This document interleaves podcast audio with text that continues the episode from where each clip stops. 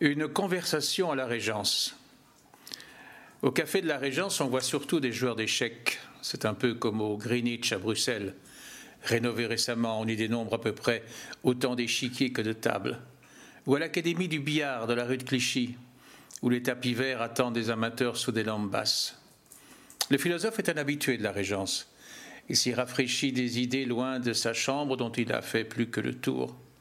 Il y fait des rencontres, celle par exemple de ce sans domicile fixe dont la conversation l'enchante. C'est un philosophe à sa manière. Simplement, il n'a pas appris à déchiffrer la vie en lisant des livres, mais en s'immergeant dans la vie elle-même. C'est un homme de talent, certes, mais il n'est pas reconnu. Il bénéficie surtout de beaucoup moins de notoriété que son oncle, l'illustre Jean-Philippe Rameau. Il est le neveu de quelqu'un, comme il arrive qu'on soit dans la comédie sociale, les fils ou les frères ou les cousins d'autres singulière condition que de ne pouvoir se définir que par sa parentèle. Mais les philosophes n'accurent de cette condition. C'est le clochard magnifique qui l'intéresse, parce qu'il en sait infiniment plus que les doctes autorités, y compris celles qui plastronnent à l'Académie. L'affrontement de ces deux esprits donne un des plus brillants et mémorables affrontements verbaux qui soient, parce que le philosophe qui s'y met lui-même en scène est Diderot, à peu près deux siècles après avoir été écrit, son neveu de Rameau, puisque c'est de lui qu'il s'agit, est apparu à des gens de théâtre comme une prodigieuse matière à spectacle. Et c'est ce que l'on peut vérifier ces jours-ci.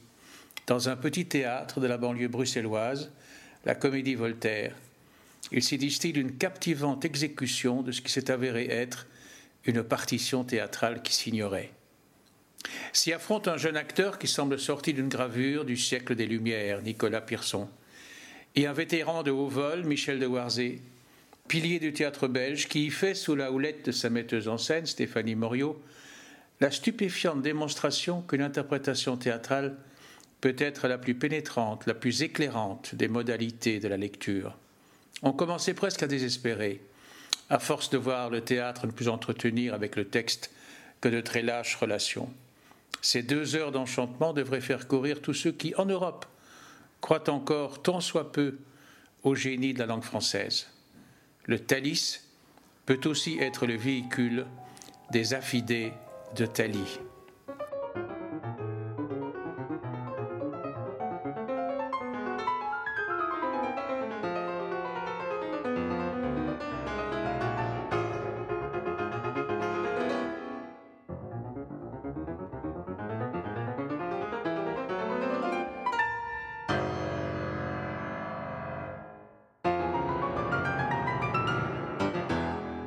Si on veut comprendre euh, comment un spectacle euh, théâtral, par exemple, euh, peut atteindre un certain niveau de qualité, il est bon quelquefois d'en faire l'archéologie. Or ici, on est donc devant la représentation actuellement à la Comédie Voltaire à Bruxelles du neveu de Rameau, de Diderot, où le rôle du neveu de Rameau est joué par Michel de Warzé. Euh, qui le fait d'une manière réellement prodigieuse. Eh bien, sa familiarité avec ce texte, sa connaissance de l'œuvre, s'explique par la carrière même du texte de Diderot en tant que texte théâtral. Il faut savoir que le, je reviendrai tout à l'heure sur l'étrange euh, itinéraire du, texte de Diderot en question, qui est un cas assez unique dans la littérature.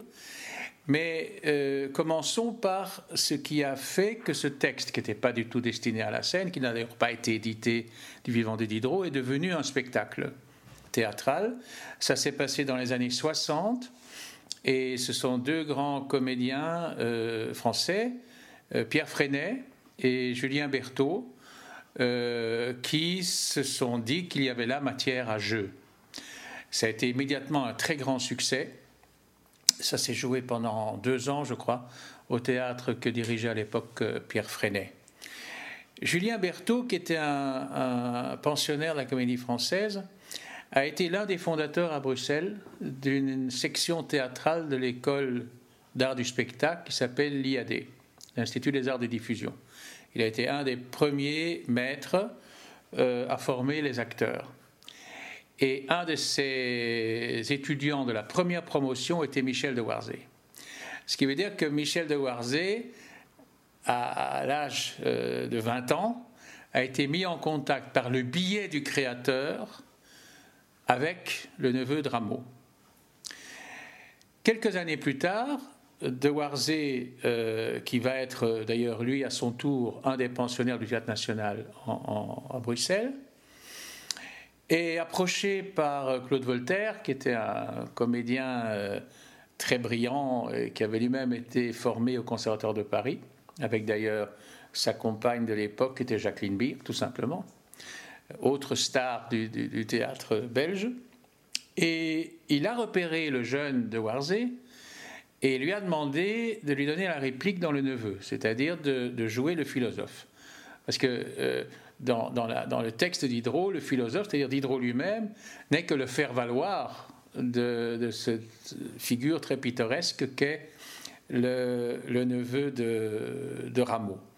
Et donc, là, de Warzé, ayant été une première fois initié au texte par son créateur parisien, se trouve confronté aussi dans une très longue série de représentations, plus d'une centaine, avec Claude Voltaire, qui est une bête de scène euh, incroyable, euh, qui, va faire du, neveu, je l'ai vu à l'époque d'ailleurs, un, numéro flamboyant, euh, tout à fait fascinant, et qui d'ailleurs a été extrêmement fêté par, par le public. Et puis il se trouve que Claude Voltaire euh, disparaît il y a quelques années et que l'animation de sa troupe, qu'il avait tout simplement appelée Comédie Voltaire, euh, est confiée à ce jeune disciple euh, de 30 ans auparavant qui était de Warzé. Et de Warzé, maintenant, avait l'intention de fêter les 40 ans de la Comédie Voltaire. Donc ce spectacle est un hommage au fondateur Voltaire. Et il reprend le rôle du, neveu.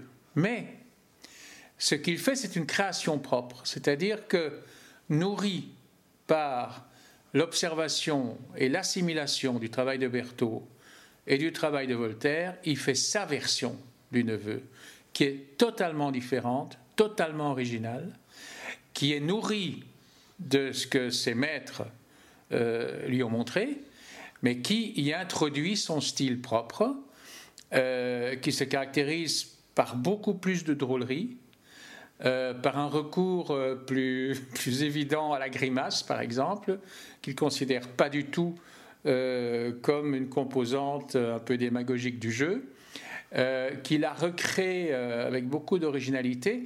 Il faut dire que Michel de Warzé lui-même a créé une espèce de dynastie, puisqu'il a un fils maintenant qui est humoriste, un peu comme Bedos a un fils humoriste, et que fréquentant son propre fils, il voit un peu euh, ce que c'est que euh, le, type de jeu euh, que utilisent maintenant les meilleurs stand-up artistes, comme on dit en langue française. Le stand-up artiste, c'est un genre qui a été inventé aux États-Unis, dans lequel Woody Allen a débuté et qui consiste à être seul en scène. D'abord, c'est un seul en scène, et de tout miser sur le texte et, l'interprétation du texte. Et euh, il y a une grande modernité dans, le travail de, de, Warzé, mais en même temps, il y a, par ce fait même, je crois, une profonde euh, proximité à l'égard du texte de Diderot. Parce que le texte de Diderot a connu une aventure exceptionnelle dans l'histoire de la littérature. On ne sait pas exactement à quel moment le texte a été écrit, même euh, Raymond Trousson, qui a fait la monumentale biographie de Diderot chez Talandier, reconnaît qu'il est impossible de dater avec précision entre 1762 et 1769 la période d'écriture du texte. Euh, ce texte a figuré dans les archives, tout de suite dans les archives de, Diderot qui avaient été très vite recueillies par Catherine II de Russie, parce qu'on sait bien que Catherine II a permis à Diderot de vivre jusqu'à la fin de sa vie, alors qu'il était dans des conditions économiques très douteuses. mais, l'impératrice de, Russie lui a acheté sa bibliothèque, l'a bombardé conservateur de sa propre bibliothèque et lui a payé un salaire de bibliothécaire. Bon. En échange, elle disposait, elle, de, l'ensemble, y compris notamment de papier. Bon. Dans ces papiers, il y avait probablement le neveu de Rameau.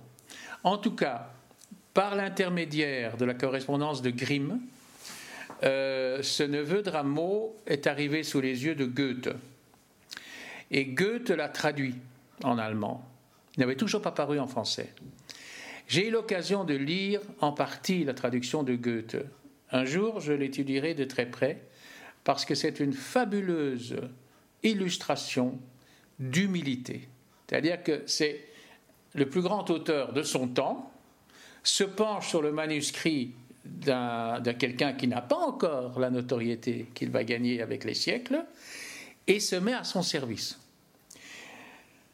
Entre-temps, le manuscrit, on le perd de vue. Il passe pour perdu en France. On ne sait même pas, euh, on ne connaît pas l'histoire du contenu des archives euh, de l'impératrice. Et de l'autre côté, dans les milieux, disons, lettrés français, la correspondance de Grimm, euh, bon, peut-être pas si, familière qu'elle devrait l'être. Mais on sait et on apprend que Goethe a traduit le texte. À ce moment-là, des gens, j'ai oublié leur nom, traduisent le texte de Goethe et en font un texte français qu'ils font passer pour le texte de Diderot. Et c'est seulement, je crois, vers la fin du XIXe siècle que, dit-on, est-ce la légende ou pas, quelqu'un sur les quais de la Seine trouve dans un amas de papier un manuscrit du neveu. À ce moment-là, euh, il euh, l'édite et il y a une controverse parce que les auteurs de la traduction ont fait passer leur traduction pour l'original et ils mettent en question l'authenticité de l'original. Donc il y a eu euh, toute une affaire autour de ça qui est un peu la légende du neveu de Rameau. Ça, c'est la préhistoire. Mais ce que je veux dire par là, c'est que les conditions de genèse du texte le côté improvisé, le côté nonchalant, euh, le côté négligé, comme d'ailleurs on disait toujours que Diderot était en négligé, il ne quittait pratiquement jamais sa robe de chambre, euh, se retrouve dans le texte et se retrouve aussi dans le jeu de, de De. Et c'est pour ça que ce spectacle est tout à fait extraordinaire. Tout à fait extraordinaire. Alors, il y a autre chose, c'est que comment se fait-il qu'un texte aussi peu destiné à l'officialisation, soit devenu un classique? Et là, j'ai trouvé les réponses dans un livre magnifique d'Italo Calvino, pas, qui s'appelle Pourquoi lire les classiques? Et il y a une série de propositions qui s'appliquent euh, absolument parfaitement au cas euh, du neveu. Par exemple, il dit toute relecture d'un classique est une découverte comme la première lecture. Alors là, ça s'applique exactement à euh, ce que l'on voit actuellement à la comédie Voltaire. Il dit Un classique est un livre qui n'a jamais fini de dire ce qu'il a à dire. Euh, c'est l'évidence, ça se passe totalement de commentaires. Septième proposition. Les classiques sont des livres qui, quand ils nous parviennent, portent en eux la trace des lectures qui ont précédé, la nôtre, et traînent derrière eux la trace qu'ils ont laissée dans là ou les cultures qu'ils ont traversées, ou plus simplement dans le langage et les mœurs. Alors là, c'est stupéfiant, parce que le plus bel exemple, c'est le neveu, ne fût-ce que par son détour par, par, euh, par l'Allemagne. Il y a d'autres euh, des, arguments de, Calvino qui sont frappants. Euh, il dit Un classique est une œuvre qui provoque sans cesse un nuage de discours critiques dont elle se débarrasse continuellement. Parce qu'on a énormément écrit sur le neveu, mais c'est le neveu qui surnage. Euh, les gloses euh, s'oublient, disparaissent, perdent leur pertinence, en particulier sur un texte comme, comme celui-là. Alors il dit, on appelle classique un livre qui, à l'instar des anciens talismans, se présente comme un équivalent d'univers. Alors là, c'est extraordinairement pertinent dans le cas du neveu, parce que qu'est-ce que c'est que le neveu? C'est certainement un texte qui a été écrit à une vitesse VV', dans le temps même de sa conception. C'est rien d'autre qu'une conversation. C'est d'ailleurs, finalement, je m'en suis aperçu en leur écoutant hier, un des modèles dont je me suis servi moi dans les philosophes amateurs. Euh, on met deux esprits face à face, on les fait parler et ils brassent le monde. Parce que le nombre de sujets qui sont abordés dans le neveu est, infini. Euh, c'est une sorte de cosmologie. Et aussi, j'adore le fait que Calvino utilise le mot de talisman. C'est-à-dire le talisman euh, veut dire notamment un équivalent d'univers, mais c'est surtout un porte-bonheur qu'on se, qu'on se transmet. Alors, c'est vraiment étonnant parce que dans le livre en question, euh, Calvino parle de Diderot, mais il parle de, Jacques le Fataliste, il ne parle pas du, du, neveu. Et alors, en fin de compte, il y a la proposition 13 et 14 qui sont alors totalement étonnantes. Il dit Est classique ce qui tend à reléguer l'actualité au rang de rumeur de fond, sans pour autant prétendre éteindre cette rumeur et puis il dit Est classique ce qui persiste comme rumeur de fond, la même où l'actualité qui en est la plus éloignée règne en maître. Eh bien, à voir le spectacle de, la comédie Voltaire, on ne peut pas perdre de vue le monde dans lequel nous sommes, parce que pratiquement chaque chose qui est dite a une résonance par rapport aujourd'hui, ce qui explique euh, sa valeur d'usage.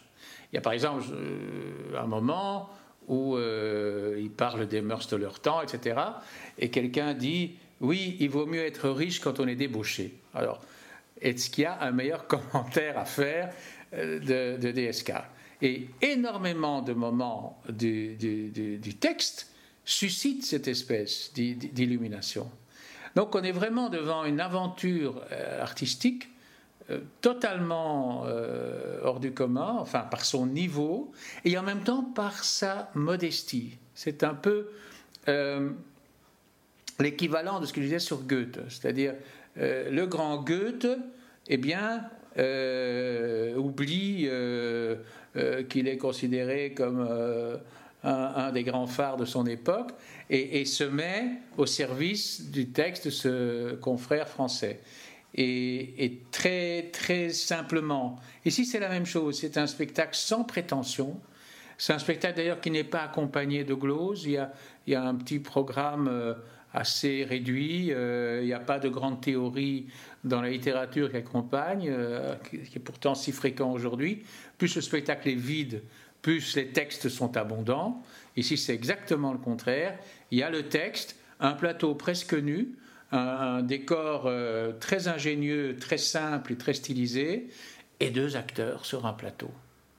Et ça, euh, on, est dans, la définition de base du théâtre. Euh, le théâtre, c'est quelqu'un qui, qui, monte sur un tréteau et qui s'adresse au spectateur. C'est la simplicité même, et ça atteint au sublime.